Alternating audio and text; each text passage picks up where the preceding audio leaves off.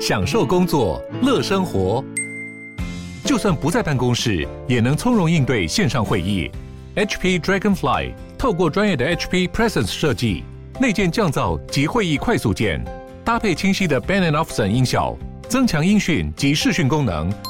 HP Dragonfly 顶级商务笔电，采用 Windows 11专业版，让您在会议中享有最佳的视觉和听觉品质。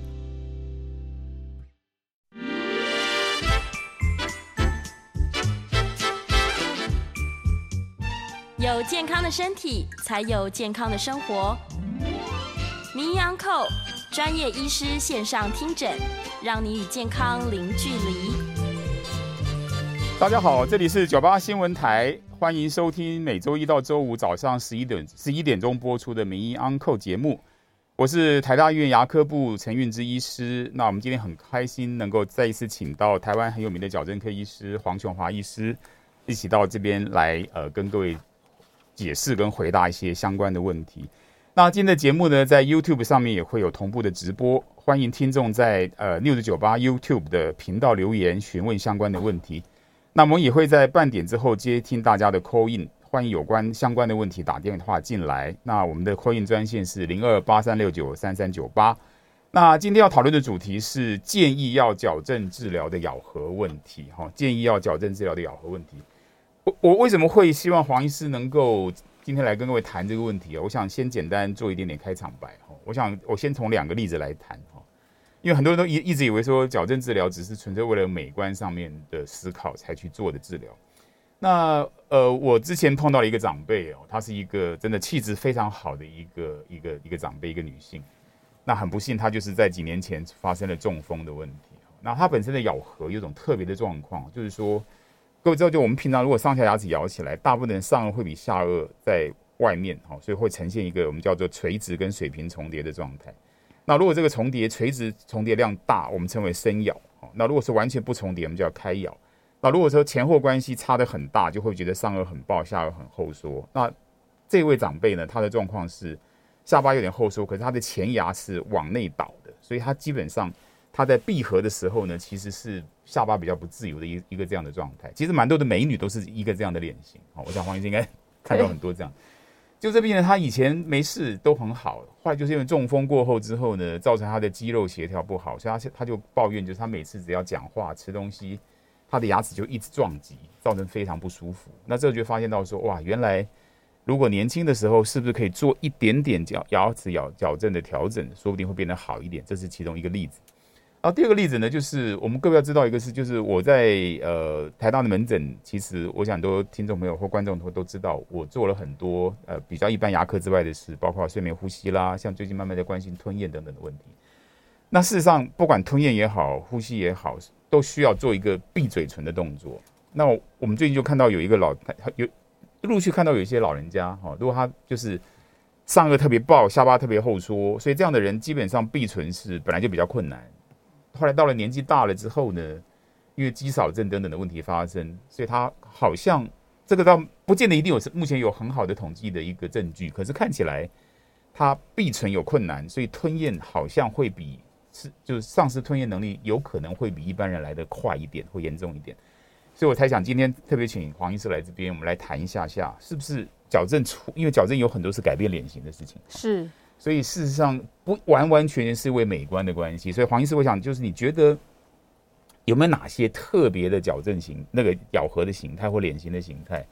你认为其实不光是美观，而是对它的功能或甚至整体的身体健康状态有影响，而建议可能若可以的话做矫正，甚至会考虑要动刀做正颌手术的可能，你是不是可以稍微提一两个，我们就顺了这个内容，再继续往下。跟各位观众、听众讨论一下。呃，我觉得第一个就是刚刚呃运之医师提到的生咬的问题。那生咬的问题就是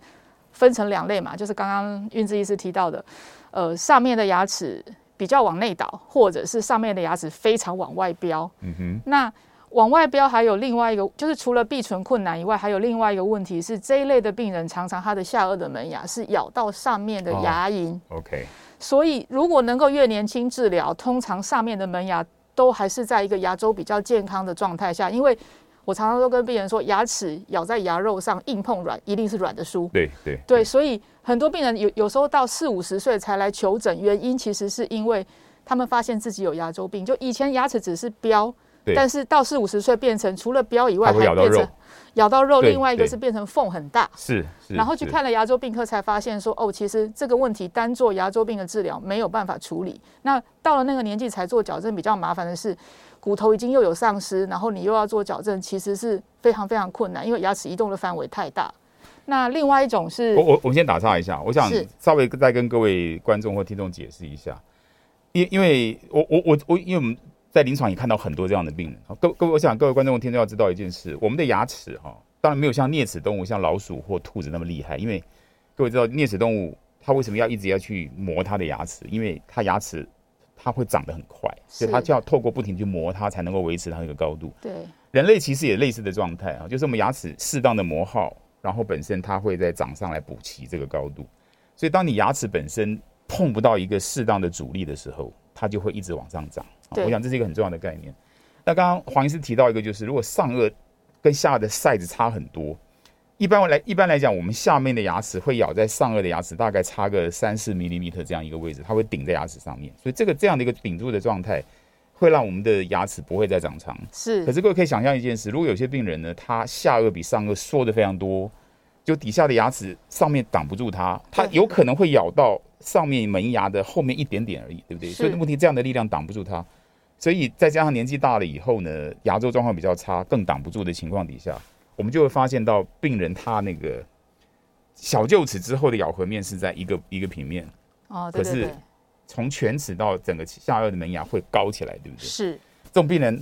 非常痛苦。对对，好，我们继续。我们遇到这种病人也非常痛苦，因为很难治疗。那另外一个反过来讲的深咬是后道的深咬，就是上颚在很里面，然后下颚很外面，但是它整个下颚的门牙是往舌侧倾倒。那这有时候比较极端的是会变成下颚舌侧的牙肉会被上面的牙齿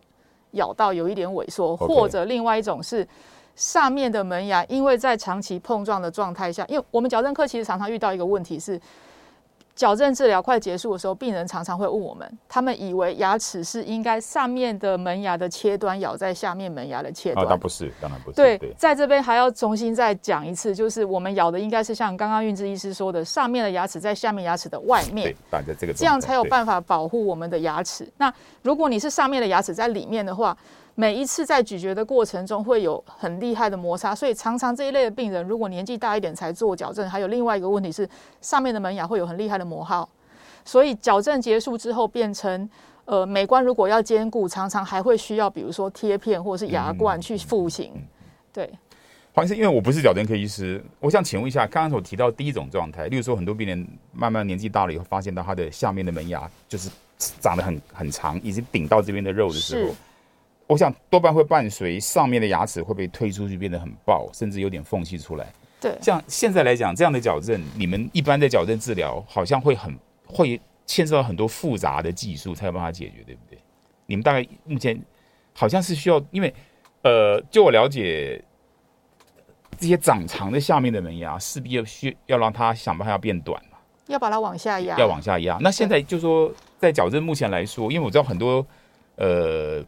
病人在做矫正的时候，一定会听到有所谓的什么打骨钉啊，或这些事情，很多听到骨钉就想哇，要要牙肉要翻开，或者是不翻，在骨头里面锁个螺丝会很害怕。那请问骨钉这个东西到底是什么？它的对这样的病人，它的帮忙是，是它的好处是什么？好说，其实骨钉一开始是以前呃外科用来固定骨折用的，所以它才叫做骨钉。那骨钉大概是一一九九零到两千年代。开始引就是矫正科开始在运用骨钉这个东西。那骨钉对于比如说刚刚运治老韵芝医师提到那个龅牙的案例来说，它的帮助是，比如说下面的门牙如果真的长得太长，那通常这一类的病人啊，大概在呃运治医师的颞颌关节门诊里面也会常常看到这种病人，常常都是方脸型，然后咀嚼肌非常的有力气。所以到成成年人，如果你要把这个就是两个。两个不同高度的咬合平面打平，我们很困难去做到后牙的拉长，所以我们唯一能够做的是前牙的往下压。那往下压，你没有一个力道去帮助把它整个往下的话，有时候我们就会需要骨钉的帮忙。所以可能我们会在下颚的门牙的正中间装一根骨钉。那另外一个就是，比如说他如果上颚真的很爆，爆到他嘴唇是闭不起来，有时候我们会先把空间稍微先关闭，看看病人的嘴唇的状况。如果他还是闭不起来，那也许我们会在上颚的后牙区再加装骨钉，去把上颚的前牙再往内收。所以这一类的案例，骨钉可能大概是这样子的运用。嗯。那我我我想刚就是这种深咬，当然深咬本身会变成有深咬的机会，有一个很大的关键点，他的下巴相对也是会比较小，才容易出现这个问题。绝大部分是。对，那因为我我我一开始我跟各位观众或听众提到，就是说我们站在这个睡眠呼吸或者是吞咽的角度来看，因为这两个动作，因为晚上睡觉你呼吸要能够顺畅，很重要的东西就尽量不要变成口呼吸。是。所以，然后吞咽本身。呃，我想，呃，各位观众和听众可以试试看，你如果拿一杯水喝水的过程当中，你试试看，你嘴巴不闭的情况底下，你能不能把水吞进去？你是一定做不到这件事的，不行。对，所以闭唇这件事情，其实在执行咀嚼之外的有很多生理功能，刚刚所提到的呼吸跟吞咽是很重要的。是。那因为其其实我觉得现在越来，我在看到很多这样的病人的时候，我会越来越觉得。好像纯粹依照，呃，只是移动牙齿这件事情来讲，好像本身对病人帮忙没有很大。因为因为举举个例子来讲哈，因为有很多病人，例如说他真的是上一下差的非常多，那很多病人去医生那边只是告诉你说，医生我龅牙，我希望能够把上下的前后距离能够拉的比较少。那最简单的处理方法就是拔牙，对不对？然后把上面的门牙收进来。可是后来我们在当当当。当我我在处理睡眠呼吸问题要做牙套的时候，就发现有些这种病人，他原来曾经是很暴的，年轻的时候，他后来做了拔牙矫正，整个下上颚收进来之后呢，他的上颚下颚其实都变小了。对，所以我们这种情况，我们要去做做一个止颌牙，他要把下巴拉出去的时候，就发现其实做了以后呢，反而嘴唇变得更不容易闭。所以我会觉得这种情况底下，其实正颌手术，我越来越觉得其实是一个。因为当手术代价很高了，很很多人他就说能够不动刀尽量不动刀。可是我现在越来越多的情况，我会跟病人讲说啊，跟病人妈妈说，如果他是我的孩子，我会考虑让他做这件事。因为，呃，我我最近最近看了一个很有趣的一个一个一个文字，他就说什么叫这个医学伦理啊？就是你愿意把你做在，就是你这个治疗愿意做在你自己身上、你的家人身上、你的小孩、你的妈妈身上。所以我会觉得有时候跟病人去解释，就是说，如果真的我我很强烈。要去建议病人的时候，我就跟他讲说：如果你是我的孩子，我会建议你去做这件事情，就表示我对手术越来越保持开放的态度。是。那黄医生，你可以稍微解释一下，像那种小下巴的人，如果他们要去做正颌手术的话，他们大概会经历什么样的历程？然后有些什么需要注意，或有些什么样的病人可以做或不能做这些事情？我想，可能很多的观众或听众会对正颌手术这件事情稍微想多知道一点点。好，那首先讲到正颌手术啊，绝大部分我们呃除了搭配正颌手术以外，呃手术前我们通常会需要术前矫正跟术后矫正。那为什么会需要术前矫正呢？原因是因为通常如果骨骼有很大的落差的话，牙齿会有一些移动性的代偿性的移动。就比如说龅牙的病人，他可能呃应该是说小下巴的病人，为了要牙齿牙齿彼此为了要可以咬到。上面的牙齿可能会自动有一点点往内倒，嗯，下排的门牙可能会很往外斜，所以我们在矫正前呢，其实是呃手术前呢，其实我们做的术前矫正是要让牙齿的落差变得更大，所以不管是在后道或是龅牙的病人，就是如果他是后道病人，可能术前矫正会变得更厚道，然后把牙齿的代偿全部都做回来之后，才有办法去做正颚手术。那正颚手术呃的是。年纪呢，我们通常是建议至少是满十八岁以后。那我们通常建议的就是小下巴的病人的手术的年纪，我们会比较，有的时候十七八岁我们就会做。那后道的病人，我们有时候甚至会等到二十岁或二十出头，因为后道的病人他们的下巴的生长有时候会到二十五六岁都还一直在长，所以我们有时候会持保留态度。那正颌手术其实，呃，我觉得如果是身体健康的话，基本上。现在因为呃电脑断三 D 电脑断层很发达，所以术前我们大概都会知道，就是比如说他的下颚神经管在哪里。那绝大部分我们在手术的时候，其实跟以前传统就是你要去手术开进去才知道神经在哪里，其实可以减少很多手术之后造成的麻的那个风险。所以其实如果对于真的下颚非常后缩，或者是比如说呼吸道狭窄的病人，正颌手术能够帮他们蛮多的忙，不只是在呃功能呃，不只是在美观上，还有功能上。对，不，其实其实讲句实在话，美观，我也觉得怎么讲，在一些比较老派的老一代的这个长辈的心目当中，觉得好像为了美美去求医，好像是一件蛮丢脸的事情。其实我觉得没有，像我们在临床上越看越多，其实我觉得真的让自己变得漂亮跟更自信，其实我觉得也不见是也不对的事。不过这个东西你今天先不谈它。那所以第一个部分，我觉得就是，所以大概可以这样谈，就是说。有一些我们觉得可能需要建议去做矫正的咬合问题，其中有一项就是上颚下颚的前后方向有差距的，对，对不对？哦，应该是这是很重要的一个考虑。是。那谈到我，我想这个部分黄医生还有没有什么需要再补充的地方？其实我们刚刚都在谈生咬，另外一个呃很很早就需要，我们会建议他做矫正的另外一个是开咬。Oh, OK。因为开咬的病人啊，他们有一个很大的问题，就是我们中文有所谓的切齿音、鸡七西这些音，这些音呢，必须要上下颚的门牙就是切端互相接触，它才发了出来。那如果病人是很厉害的开咬，他们只好把舌头塞在上下牙齿之间才能够发音。那这个有时候会影响他们学习。OK，所以这一类的患者，我们通常会比较建议，就是小时候最好就要做，不然他们很多就是发音会有受到影响。那开咬其实常常也跟运智医师的门诊有关系，就是颞颌关节有问题的病人。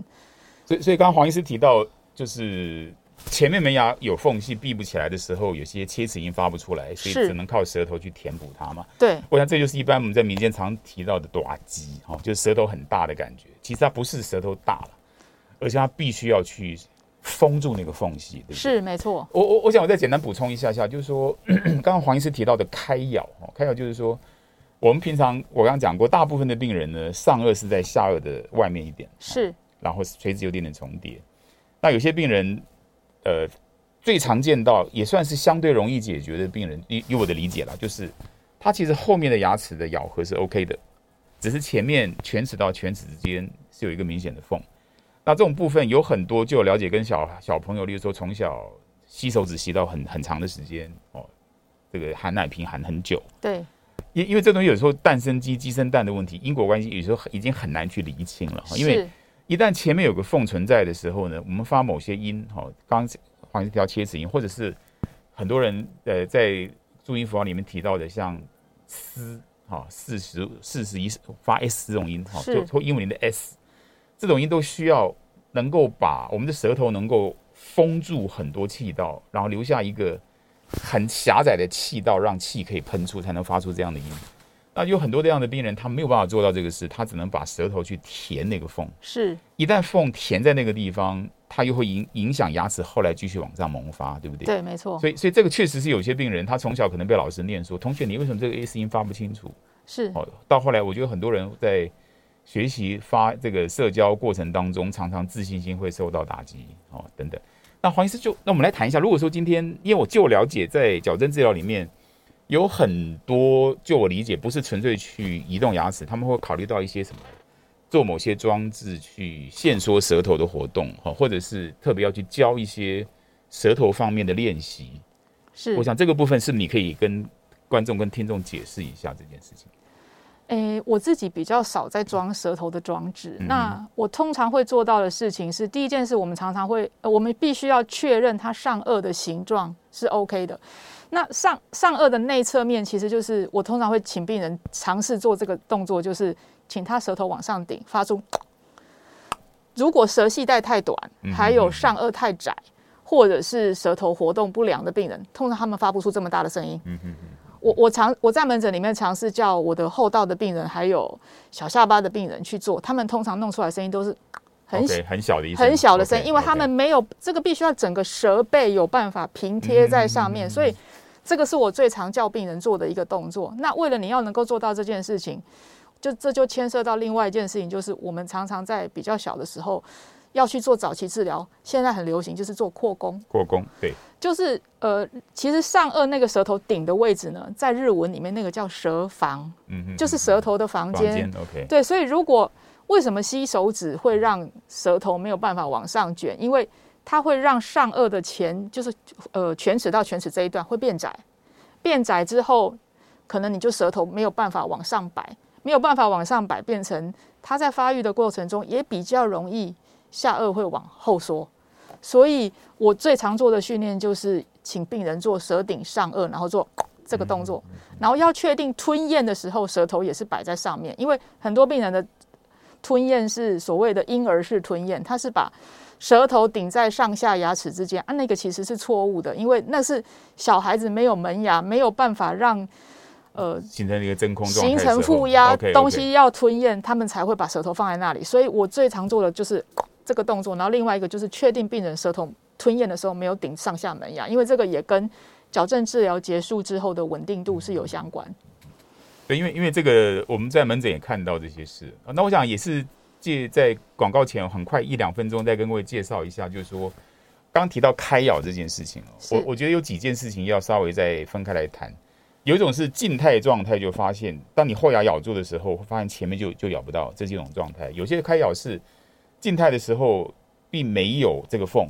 可是他去做前面切断食物的动作，他做不来。我觉得这个东西在我临床上功能上来看，也算是一种功能性的开咬。是。然后来再然后再来，刚刚说从小如果是因为吸手指头啦、吸奶瓶啊、舌头的一些不良习惯所造成的开咬，多半就是从小臼齿以后的咬合是稳定的。可是呢，在犬齿到犬齿，就等于说前面六颗牙中间有一个缝，而且那个缝有时候你去的舌头伸进好像刚刚好。没错。那这个是跟功能有关系。可是临床上我们会发现，有些病人因为二关节本身的病变，哦，他可能是因为呃磨损的很，骨头破坏的很厉害。或者是关节内部出现了某一些我们称为可能怀疑是有纤维化的问题，它造成整个下巴被往后拉。是，那这样的病人其实就蛮可怜。他在临床上面会发现到，就是我们在检查病人的嘴巴，他几乎只有最后一颗牙齿两边会碰到，对，然后其他前面牙齿通通都碰不到。那这样的病人其实在治疗上面又会更复杂的问题。对，所以我是觉得，呃，有一些也是提醒各位，因为因为这种问题绝大部分会发生在。青少年身上会比较多一点点，所以有时候各各个爸爸妈妈也许也稍微注意一下下。如果小朋友，呃，常常会出现这个嘴巴三不五时很尴尬的要闭一下，因为他不太容易闭嘴唇。因为这种开咬的病人多半嘴唇不容易闭，呼吸觉得好像不是很顺，好，早上起来觉得嘴巴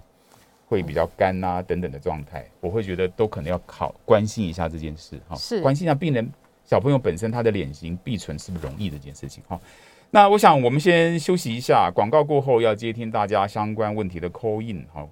欢迎询问相关跟牙科或矫正或二关节有关的问题。我们扣印电话是零二八三六九三三九八八三六九三三九八。欢迎回到九八新闻台名医 Uncle 节目，我是台大院牙科部主治医师陈运之。那我们今天很高兴请到台湾矫正呃非常非常优秀、非常好的矫正科医师黄琼华医师。来，呃，在上今日的节目哈，那我们就接下来接听大家的 call in，好，那么 call in 电话是零二八三六九三三九八。那第一位 call in 的听众林先生，林先生，请问你的问题是？哎、欸，那个两位医师好哈，对，是啊，非常高兴啊，两位专家要来到我们的节目哈，呃，我有一个问题想请教哈，就是我们刚刚陈医师有提到这个开窑的问题，它会导致这个呃一些人。他的嘴唇上下闭合有困难啊、呃，导致他的呼吸会有一点问题啊，喉咙会干呐、啊。嗯嗯，这个问题是不是能够请等一下陈医师在节目中能够再多谈一点？因为我个人的问题是我呃曾经有跌倒过，嗯，然后我觉得我的上排的两颗大门牙呢比较开一点，嗯啊，很多时候家人或朋友看到我的时候都说：“哎呀，你怎么嘴巴不由自主都会开开的？”那有的时候我就会觉得，哎，我好像，呃，说哪几句话，喉咙就很干，然后就会有喉咙就有分泌物，然后很喘这样子。嗯。然后第二个问题是说，哈，哎，陈师刚有讲到这个咬合的问题，还有讲到一些吞咽的问题啊。嗯。我想请教就是说，这个老人家因为他的年纪如果啊变大，嗯啊牙龈如果萎缩，嗯然后牙齿就会变长嘛，嗯嗯，那他如果上下牙齿变长的这个机制不一致，导致他的牙咬合有问题的话，嗯会不会也是我们老人家发生呛咳，甚至是更严重啊，发生吸入性肺炎的一个啊致病的这个原因啊？以上问题请教两个专家啊，还有如果有机会，下一次两位专家如果到节目来的时候，如果可以顺便带一些图卡的话，我相信应该是会更好的。好的，谢谢谢谢谢谢。我我先很快回答一下，再请黄医师补充哈。我想第一个问题提到就是呃口呼吸呃就嘴巴不容易闭合会引起这个呼吸不顺的问题，这个分两方面来看呢、第一个有很多即使不是因为上颚下颚结构的差异，可是还是容易出现口呼吸，晚上早上睡觉醒来嘴巴会干。其实有个很大的关键点是年纪慢慢大了之后，我们身体很多肌肉的张力变弱了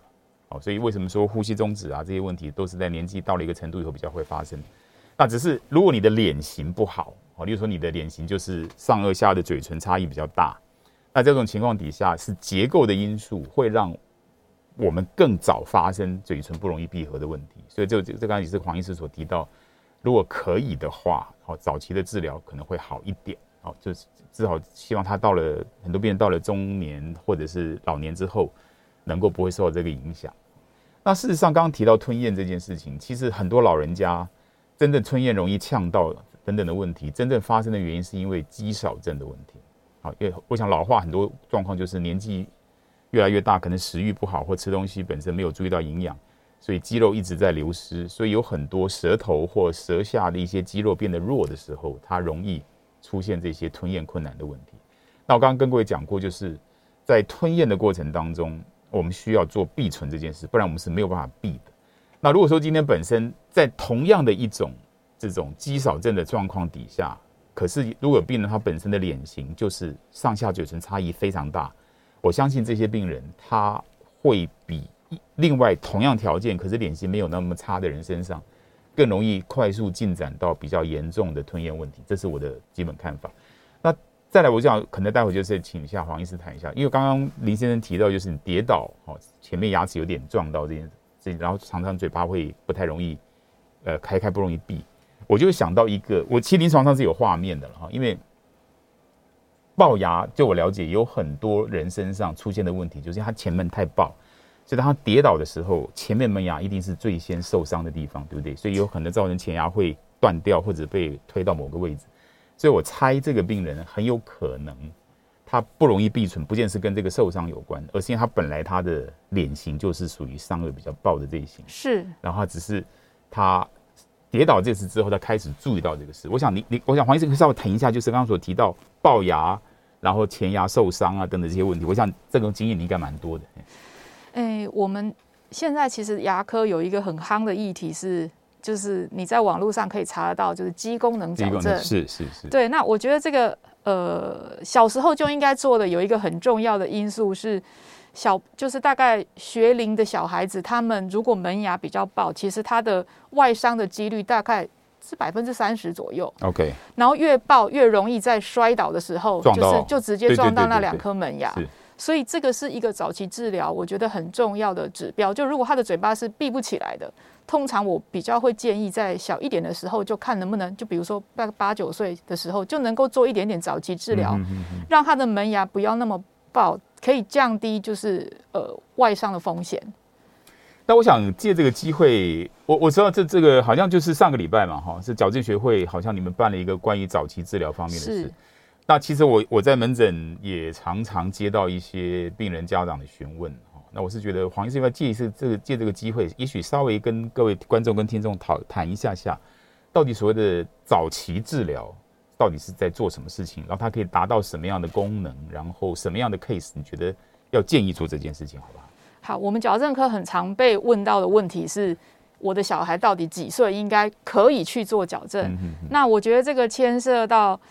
他到底只是牙齿的不整齐，还是他的颚骨的发育是有异常？那我们最常看到的就是，比如说小下巴。如果是小下巴的病人，当然第一个他可能在学校搞不好会被霸凌，或者是有外伤的风险。通常这个我们会提早去做介入的治疗。那所谓的提早是，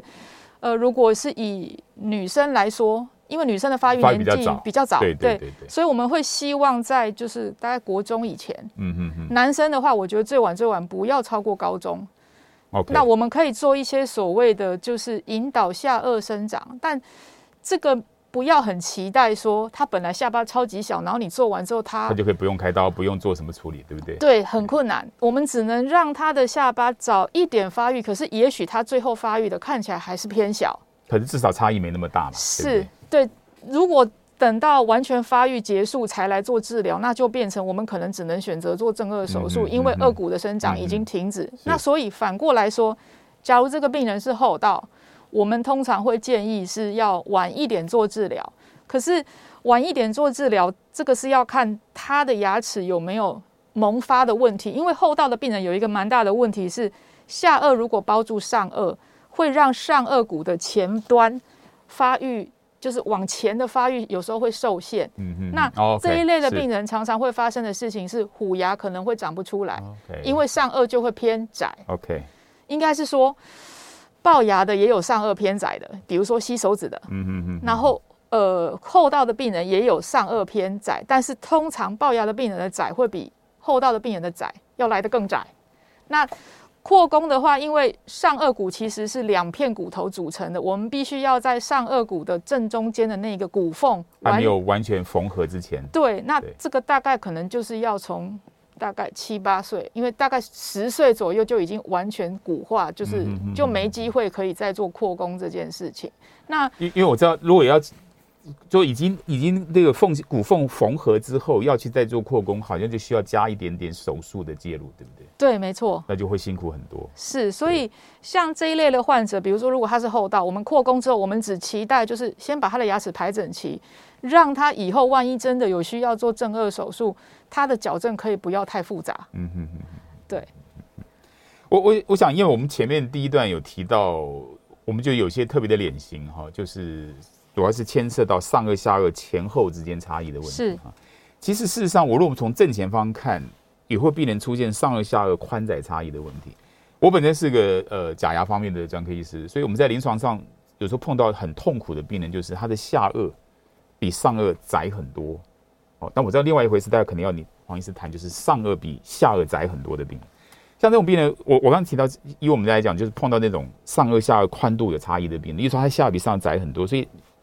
吃东西牙齿磨损的结果，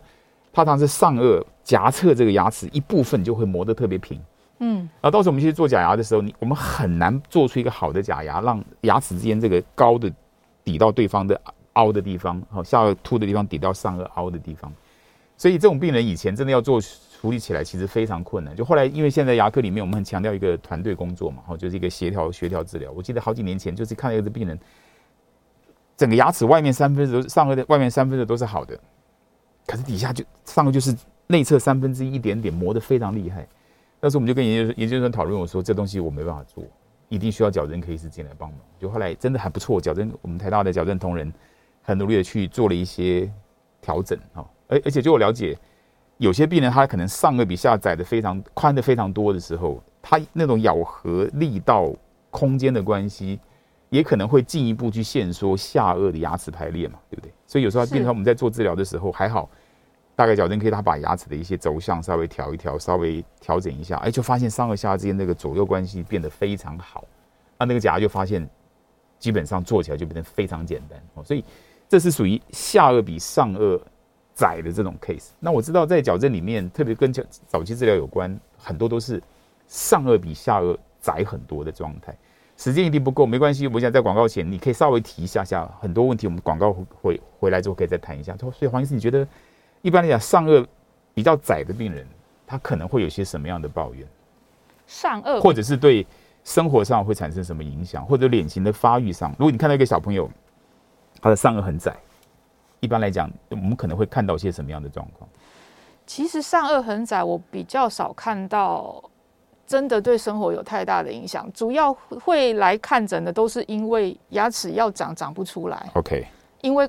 牙齿就是大大小就是那么大嘛，那骨头如果真的很窄，它就会就是发育会有问题。上颚除非真的窄到很夸张，要不然绝大部分上颚的狭窄会会来我们这边求诊的都是会觉得，哎，上面的门牙很爆，所以我我倒是比较少遇到说哦，因为上颚很窄，就是对生活有什么影响？绝大部分是对换牙会有影响。因为我本身在台大，我们在看睡眠门诊，就会看到另外的状况。因为有些像耳鼻喉科、儿童耳鼻喉科，他们会转一些病人让我们评估。因为很多小孩子就是晚上睡觉翻来覆去睡不着、睡不熟，然后去做睡眠检查，出现不同程度的睡眠呼吸中止的状态。那有很多以耳鼻喉科的观念都觉得他是有些就是腺样腺样体，哦，比较比较大，比较比较肥厚。可是另外一群病人，基本上就是他的小孩子，他就上颚特别特别窄，所以这种病人他整个鼻子里面的阻力变得很大。所以他变成他晚上睡觉的时候呼吸气气道不顺，好，所以变成说，因为我觉得很有趣，就是不同科别的医师，同样一个病人，他可能会看到不同的状态。那变成说，我们在有时候在接接到我们医院里面睡眠呃睡眠中心转转诊给我的小孩子里面，有很多其实是相对比较窄的。可是因为东方人其实这方面没有西方人那么多，而且这个部分我们在广告回来之后，好那。有剩时间，我们一起再来谈一下扩工相关的事情。好，好，那我们先休息一下，广告回来之后继续接大家的 call in。我们的 call in 电话是零二八三六九三三九八八三六九三三九八。欢迎回到九八新闻台名医 Uncle 节目，我是台大医院牙科部陈运之医师。我们今天很高兴请到矫正科黄琼华医师到节目来跟大家一起讨论相关的问题。那我们接接也继续接大家的 call in，我们的 call in 电话是零二八三六九三三九八。线上有个谭太太，谭太太，你在线上吗？对对对，你好，你好。是。请教一下，我已经是八十二岁了。哦。嗯、呃，牙齿本来就是蛮好的。是。呃，上呃上层上面的一排门牙的左右有两，那两颗牙齿这两年突然变成像獠牙，哦、会会长长是嗯嗯嗯嗯。这是怎么回事啊？好的。不是怎么会好像那个卡通里面那个呃巫婆，怎么会这样？呃，其实想想本人还不难看了，怎么 牙齿就是这样，不敢讲话了。好好的，嗯哼，黄医师，你不要回答看看。他说的是虎牙吗？就门牙变得有点飙出去，比较长。变獠牙应该就是变得比较长的意思。如果是这样子的话，我相信应该就是我们节目一开始的时候谈到的，就是它本来就是稍微比较深咬，下面的牙齿可能也许没有咬到上面门牙的内侧，而是咬到门牙的牙龈的位置。所以，如果是您这样子的状况，我我会建议您可能要先到牙周病科去看一下，是不是因为牙周病造成的牙齿的病理性移动，可能要先做一些牙周病的治疗，让。牙周恢复健康，再来看看说，当然八十二岁我可能也不见得建议你说一定要做矫正，但是可能要看一下牙周是不是有一点状况。我我稍微补充一下啊，就是说我们的牙齿在口腔里面会在那个位置那样的一个倾斜度，其实是很多力量平衡之下的结果。因为我们知道，假设一般上颚比下颚稍微大的话，底下牙齿咬在上面呢，基本上面门牙会受到一个往外推的力量。那我们的嘴唇会把牙齿推回来，然后呢，随着年龄增加，我们的牙齿埋在牙周骨头里面，当它的高度越来越低的时候，它这个平衡会破坏，它会重新去找到一个尽力平衡的关系。所以有很多人会发现，例如说年纪慢慢大之后呢，前面的门牙缝隙会跑出来，其实是很大的关键点就在于说，是因为它本身的牙周的支持没有像以前来的那么好。它整个力率力力学的平衡会受到破坏，它牙齿需要去重新找它的出路，找到一个力量都平衡的位置啊。那我想黄医师，我们还有一点点时间，我们就稍微谈一下叫扩弓相关的问题，好不好？呃，刚刚提到扩工哈，其实呃，现在在美国，尤其是比如说像斯坦福大学，他们做很多就是关于睡眠呼吸中止的。其实他们的研究发现呢、啊，在如果即使是大一点的病人，或者是小孩子的案例，他们做扩工，他们有去做，就是刚刚陈医师手术手术性的嘛，对不对？呃，不管是手术性或非手术性，他们去做扩宫之后，他们通常会在那边维持一段时间，嗯、比如说六个礼拜或是三个月，六个礼拜到三个月左右。嗯，然后他们去测量鼻子里面的气流的阻力，阻力，对对对对对，他们会发现，就是刚刚扩宫完那一段时间，气流的阻力有变小。OK，但是呃。一段时间之后，一段之一段时间之后，可能又会回到原来。Oh, okay, okay. 所以你要说扩弓会不会对于鼻子的呼吸的阻力有帮忙？这个有时候可能还有很大的问题。对，我们有张小姐在线上，来，张小姐在线上吗？是的。哎，是，请说。哎，想请问一下，因为我们家的小朋友哈，嗯、他呃从出生呃到现在三岁多嘛，他睡觉都是、嗯、嘴巴都是闭着的，嗯，是就我们的观察，很多小朋友睡觉其实嘴巴会有点开开哈，嗯，嘴巴都闭得很紧哦，嗯，那请问这跟牙齿的咬合有关系吗？哇，这个好问题，嗯、呃，我我我待会可以猜猜看怎么回，因为我我真的在医院里面，我很少看。小孩子哈，特别三岁来讲没有。不过，呃，黄医师，你你有你有些什么样的想法吗？我们其实还蛮困扰，常常会遇到家长来跟我们说，可能是因为现在网络太太发达，大家就很在意肌功能这件事情，所以他们会来问说，有没有办法在矫正治疗结束之后，小孩子嘴巴是可以闭起来？呃，这个答案呢，我觉得我可能存疑，就是。即使我改变了他牙齿的角度，也许他可能会变得比较容易闭口。可是，毕竟睡觉的时候嘴巴到底会不会张开这件事情，牵涉到的东因素太复杂。所以，作为一个矫正科，我不敢跟你保证说，治疗结束之后睡觉的时候嘴巴就真的可以闭起来。不不过，张小姐刚刚问的问题，其实我倒是觉得，他主要是三三岁的小孩子睡觉的时候嘴巴是闭的。我觉得不是，这不是蛮好的吗？我觉得这挺好的。他如果不是那种用力咬紧的状态啊，我我认为其实这是很幸福的事情，因为其实很多呃小孩子会出现，因为第一个我们我要告诉各位，就是我想，因为我刚说过我对小朋友不是那么熟悉，因为我都以看成人为主。基本上各位要知道，当我们睡着了之后，我们基本上我们有一些可以被抑制控制的肌肉张力，这个这个部分是被关掉的。所以我们的下巴会处在什么样的位置？它就是靠有很多被动性的静力平衡。所以特别这就跟你睡姿会有关系。当你正躺的时候，重力会把你下巴往下拉。那如如果你本身的肌肉张力还可以，它也许就维持微微开口或者不太开的情形。那刚我就跟各位讲，为什么有很多年纪大的人，慢慢慢肌张力变得比较差，开始出现口呼吸？其实它不见跟脸型有关系。所以对小孩子来说，我相信他本身这个，因为毕竟牙齿可能，因为乳牙本身也不也不也不是很很大颗嘛，他我相信他整个小朋友他他这个脸部下面三分之一的发育，本来也不是一个很很高的位置。那如果小朋友本身的肌肉张力、软组张力都很好，他睡觉的时候能够维持闭合，我其实认为是一个蛮幸福的事情，非常好的事，是这是非常好的事情，张小姐。那事实上，我们现在比较关心的很多，反而是小朋友睡觉的时候，因为鼻塞的关系。造成他一直要把嘴巴张开呼吸，这个才是大的事情。所以，我我说张浩姐，其实你的小孩子睡觉时候嘴巴能够闭合的很好，而且我像如果你观察他睡觉，其实睡得很安稳，哦，晚晚晚上不一天到晚翻来覆去。其实你要开心哦，这其实是一个很好的状态。哦，我们要关心的事情是晚上睡觉的时候嘴巴一直开，啊早上起来就发现嘴巴很干。哦，对小朋友来讲，那种长时间因为鼻塞，然后睡觉时候口呼吸。甚至都会出现本身他的脸颚弓会变得比较窄的问题哈。哎，有位孙小姐在线上，来，孙小姐，请问。哎，你好，两位医生好。你好。呃，我有牙裂的那个那个状况，然后因为是呃，就是我现在都不敢咬，我的牙裂是在左上左上第二，从后面上来第二个第二个那个那个牙齿。嗯。那我现在就是咬东西吃东西的时候都不敢咬哈，都是咬到右边去这样。那需要。牙裂它人家是一条缝的感觉，所以我发现我现在发现我现在嘴巴都有的那个蛤蜊的那个臭臭的味道。嗯嗯嗯嗯，那是需要拔掉吗？还是要怎么治疗？我想如果裂开哈，我我想牙裂是个麻烦的事情。第一个就是如果它裂的位置非常高，